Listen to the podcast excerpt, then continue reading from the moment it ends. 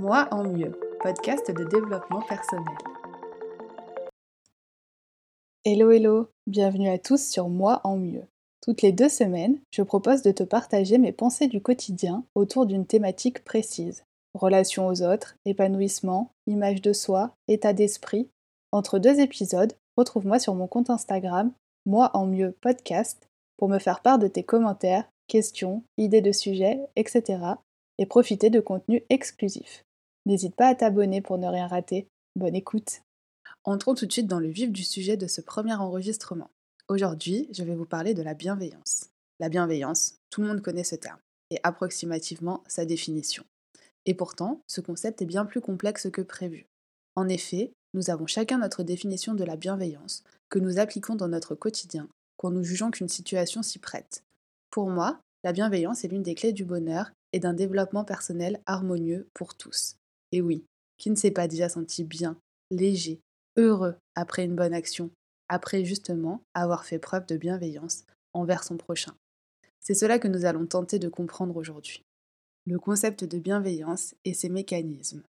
Je vous donne tout de suite le déroulement de l'enregistrement, comme ça vous pouvez avancer si une partie vous intéresse moins. Donc pour commencer, je vais vous parler de la définition commune de la bienveillance, pour resituer le concept. Ensuite, on parlera de la bienveillance avec vous-même, vos proches, amis et famille, et dans un troisième temps, de la bienveillance dans le couple. Le but, c'est de vous donner certaines clés pour appliquer plus régulièrement cette notion dans votre quotidien et ainsi vous permettre de vous sentir mieux et apaisé dans vos relations avec vous-même et avec les autres.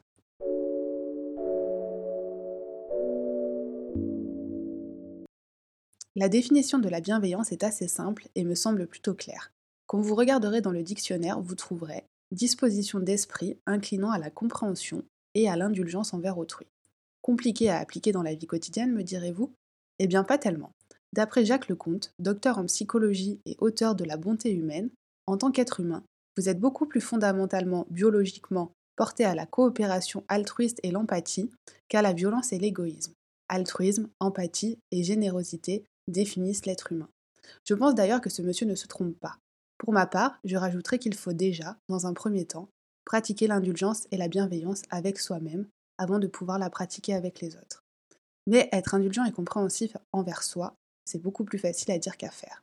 Et pourtant, il suffit de relâcher un peu la pression, d'arrêter de toujours vouloir plus, de se dévaloriser et de se comparer. La clé, la voici, et elle est très simple. S'aimer. Oui, vous en valez la peine. Oui, vous êtes quelqu'un de bien. Soyez bienveillant et indulgent avec vous-même. Gardez à l'esprit que la perfection n'est jamais la même pour personne. Vous ne serez pas parfait pour quelqu'un, il ne sera pas parfait pour vous, mais par contre, vous serez peut-être parfaite pour quelqu'un d'autre et cette personne sera également parfaite pour vous. Arrêtez de vous comparer. C'est certainement ça le plus compliqué aujourd'hui. Dans notre société moderne, les réseaux sociaux nous influencent au quotidien. Les influenceurs nous montrent seulement ce qu'ils veulent, des contenus déformés par des filtres, des poses avantageuses, du maquillage, des vêtements de marque, etc. Compliqué de ne pas se sentir moche, inintéressant et pas à la hauteur. Et pourtant, ne vous laissez pas duper. La vie des autres n'est pas mieux que la vôtre. Ils ne montrent que les meilleurs moments, comme nous tous d'ailleurs. Je pense d'ailleurs qu'il s'agit là d'une des grosses dérives des réseaux sociaux. La norme n'est pas à se montrer au naturel ou tel que nous sommes vraiment, mais à se montrer travaillé, à vendre du rêve, comme on dit. Cela est en train de changer. On peut d'ailleurs voir que certains influenceurs se mettent à pratiquer le naturel, à nous montrer leur peau telle qu'elle est vraiment, leur corps également, et je ne peux que les féliciter pour ça. Cela permet aux gens de limiter leurs complexes qui peuvent gâcher des vies.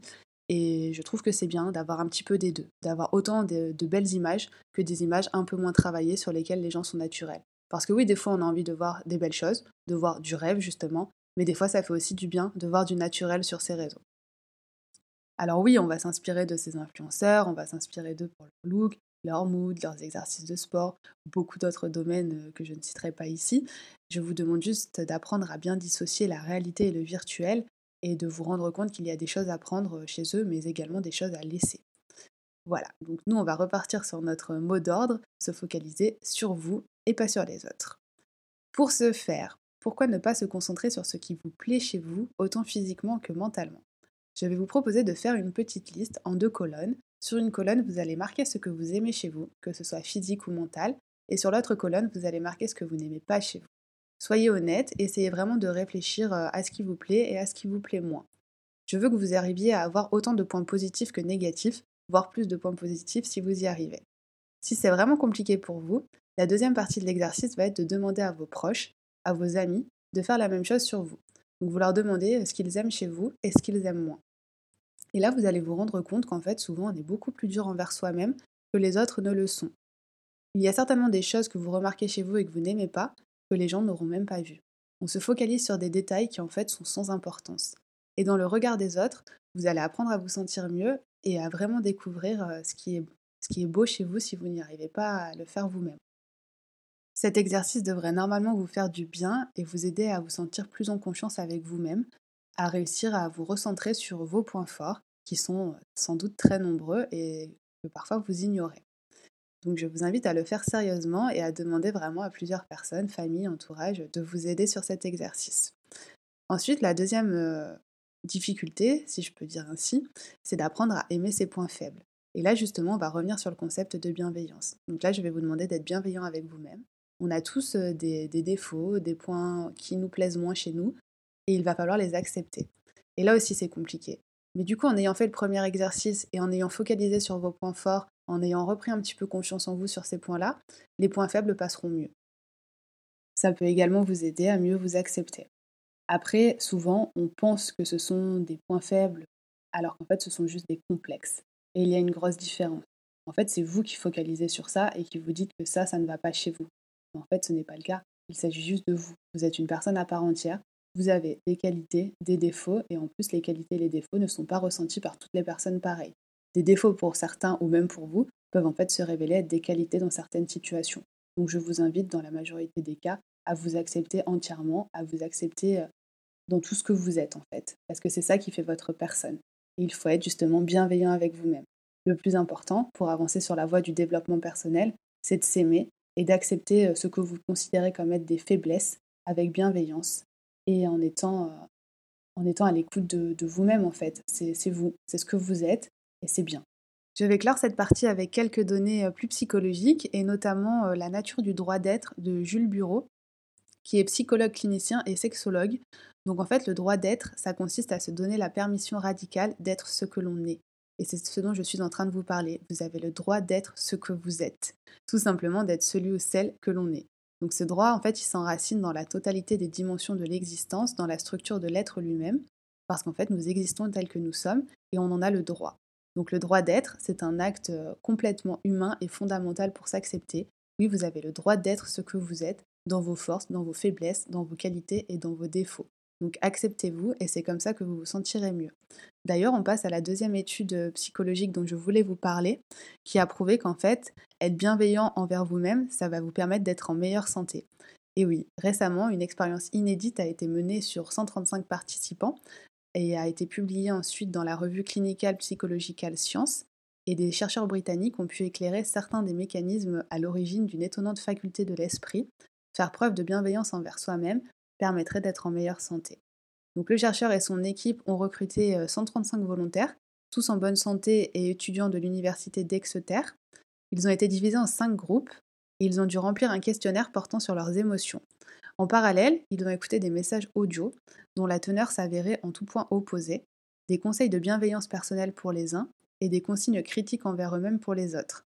Et ce faisant, le rythme cardiaque ainsi que le taux d'humidité cutanée de chaque volontaire étaient mesurés.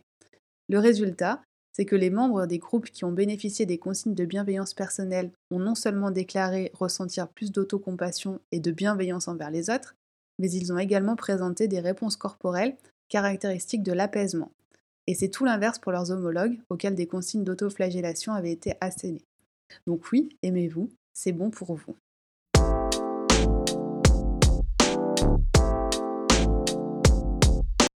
Nous allons maintenant passer à la deuxième partie de ce podcast qui va traiter de la bienveillance vis-à-vis des autres. Donc nous sommes dans une société qui pousse au jugement, comme nous l'avons vu dans la première partie.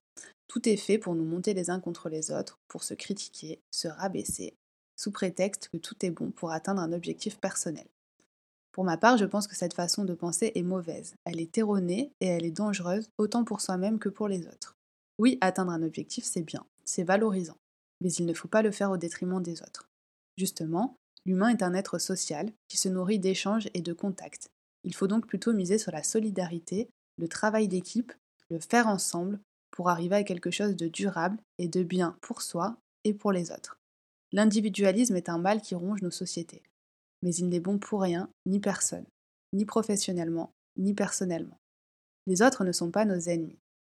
Je vous conseille donc un petit exercice simple qui prend tout son sens en ce temps de confinement. Commencez par prendre des nouvelles de vos proches. Envoyez un message amical, bienveillant, à une personne que vous n'avez pas vue depuis longtemps. Proposez votre aide à un voisin. Que ressentez-vous? Un sentiment de devoir accompli De bien-être? Et oui, être bienveillant, penser aux autres, s'investir pour le bien commun, rend heureux. Et c'est normal, car nous sommes humains avant tout. Et comme nous l'avons vu avec Jacques Lecomte, nous sommes en tant qu'humains portés à l'altruisme et à l'empathie et à être généreux. Donc en fait, en étant bienveillants envers les autres, nous montrons juste notre côté humain que nous avons tous en nous. Un autre exercice qui peut nous aider dans l'acceptation des autres et l'indulgence et la bienveillance envers autrui, je l'ai appris de Florence Servan-Schreiber, qui est auteure d'ouvrages de psychologie positive. C'est un exercice que j'essaie de pratiquer pour ma part au quotidien et qui me fait le plus grand bien. Donc quand nous allons pouvoir ressortir de chez nous, essayez de pratiquer trois micro-moments d'amour par jour. Une bienheureuse discipline qui consiste à provoquer trois occasions de se connecter à quelqu'un en faisant preuve de chaleur, de respect et de bonne volonté. Pour mettre cela en pratique, vous allez voir que quand vous allez ressortir de chez vous, allez voir vos amis, vos familles, c'est à ce moment-là que vous allez pouvoir essayer. Commencez par essayer d'avoir un mot gentil pour chacun, de les capter, de leur dire quelque chose qui vous plaît chez eux et dont vous n'avez pas encore parlé, vous n'avez pas osé, vous avez été trop pudique pour leur dire. Si vous n'osez pas le faire en direct, vous pouvez également envoyer un message, passer un coup de fil, envoyer même une lettre. C'est assez vintage, mais je sais que ça peut plaire à pas mal de personnes. Vous pouvez également acheter un petit cadeau à offrir, avoir une petite attention, aider quelqu'un, tenir une porte ouverte. Tant de petites choses et de petits moments qui vont vous permettre de gagner en confiance en vous et d'aider les autres dans leur quotidien, de leur donner de la positivité, du bonheur. Soyez altruiste, soyez bienveillant et vous vous sentirez mieux. C'est prouvé, c'est humain. Plus on fait le bien autour de nous, plus on se sent bien. C'est également la bienveillance. Appliquer la bienveillance aux autres, se l'appliquer à soi-même pour se sentir mieux. Florence Servan-Schreiber vous invite à renouveler cet exercice trois fois dans la journée. Pour ma part, je vous propose de le pratiquer déjà une fois pour essayer, pour commencer, pour s'habituer et de monter en intensité au fil des jours ou au fil des semaines selon le rythme que vous allez prendre. Le premier jour, essayez de le faire une seule fois avec une seule personne, une collègue, un ami, un membre de la famille. Le deuxième jour, pourquoi pas, essayez de le faire envers deux personnes, et ainsi de suite au fur et à mesure. Et vous allez voir qu'au final, cette pratique va s'ancrer dans votre quotidien et que vous le ferez sans même vous en rendre compte. Vous vous sentirez mieux au fil des jours, vous vous sentirez plus humain, plus ouvert à l'extérieur, et votre vie sera plus harmonieuse.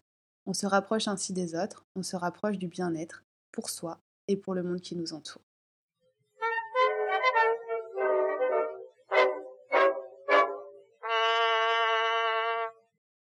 Je vous propose maintenant de passer à notre dernière partie qui va parler de la bienveillance au sein du couple.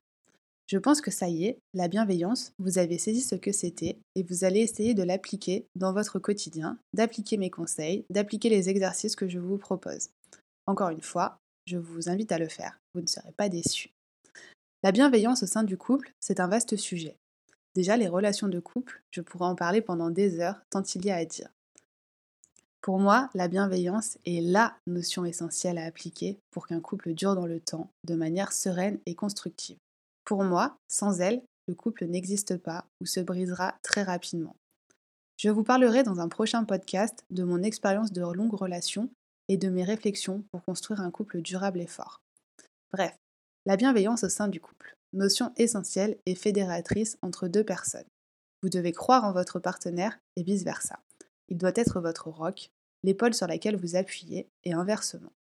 Cependant, nous ne sommes que des humains, avec nos bons côtés, mais aussi les plus sombres. On sait tous qu'au début, tout est beau, tout est rose. On ne voit que les bonnes facettes de notre partenaire.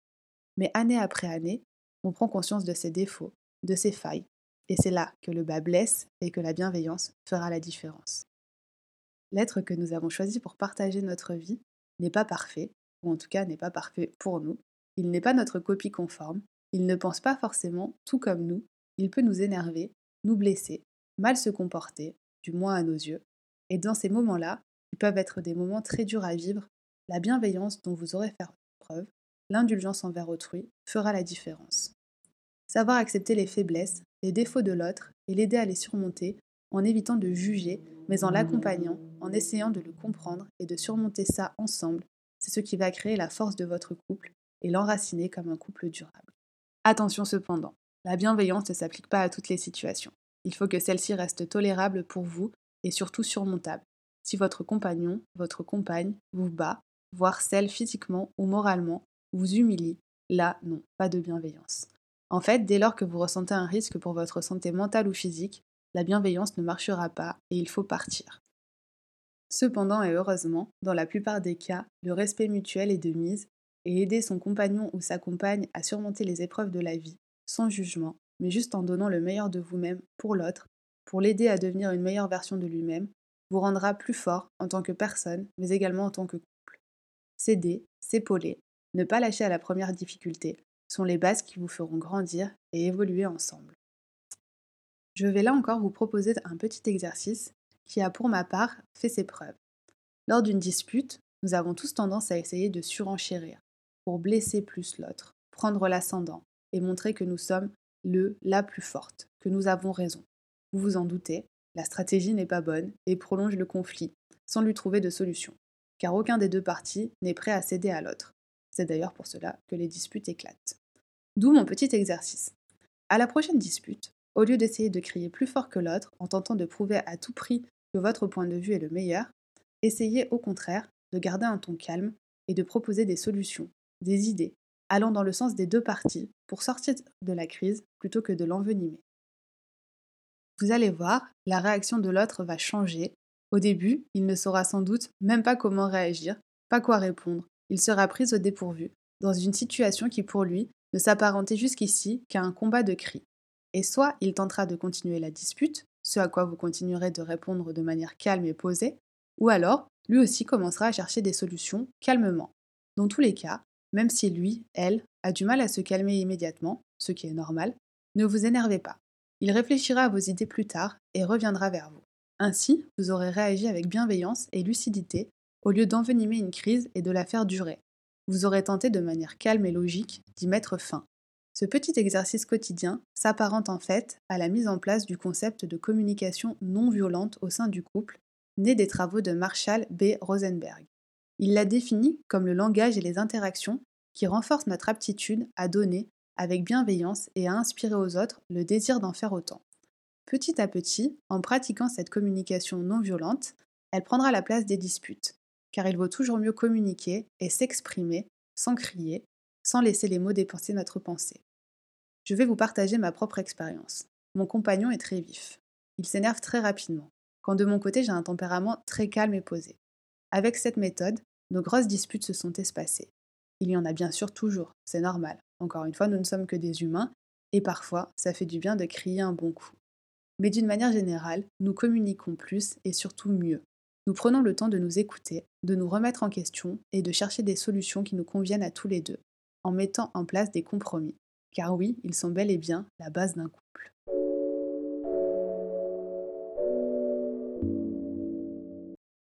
Dans mon prochain podcast sur le couple, je vous parlerai plus longuement de cette communication non violente et des travaux mis en place autour de celle-ci par différentes personnes et psychologues. Vous verrez à quel point elle est intéressante et peut être appliquée à de nombreuses situations de la vie quotidienne. Voilà, ce premier podcast s'achève. J'espère avoir pu vous aider un peu ou au moins avoir pu vous faire passer un moment agréable. C'est la première fois que je travaille ce genre de contenu, donc n'hésitez pas à me faire vos retours et s'il vous plaît, soyez un petit peu indulgents. Vous pouvez également me poser vos questions et je me ferai un plaisir d'y répondre dans un prochain sujet, ou encore justement à me proposer des sujets. D'ici là, passez une bonne semaine, pleine de bienveillance.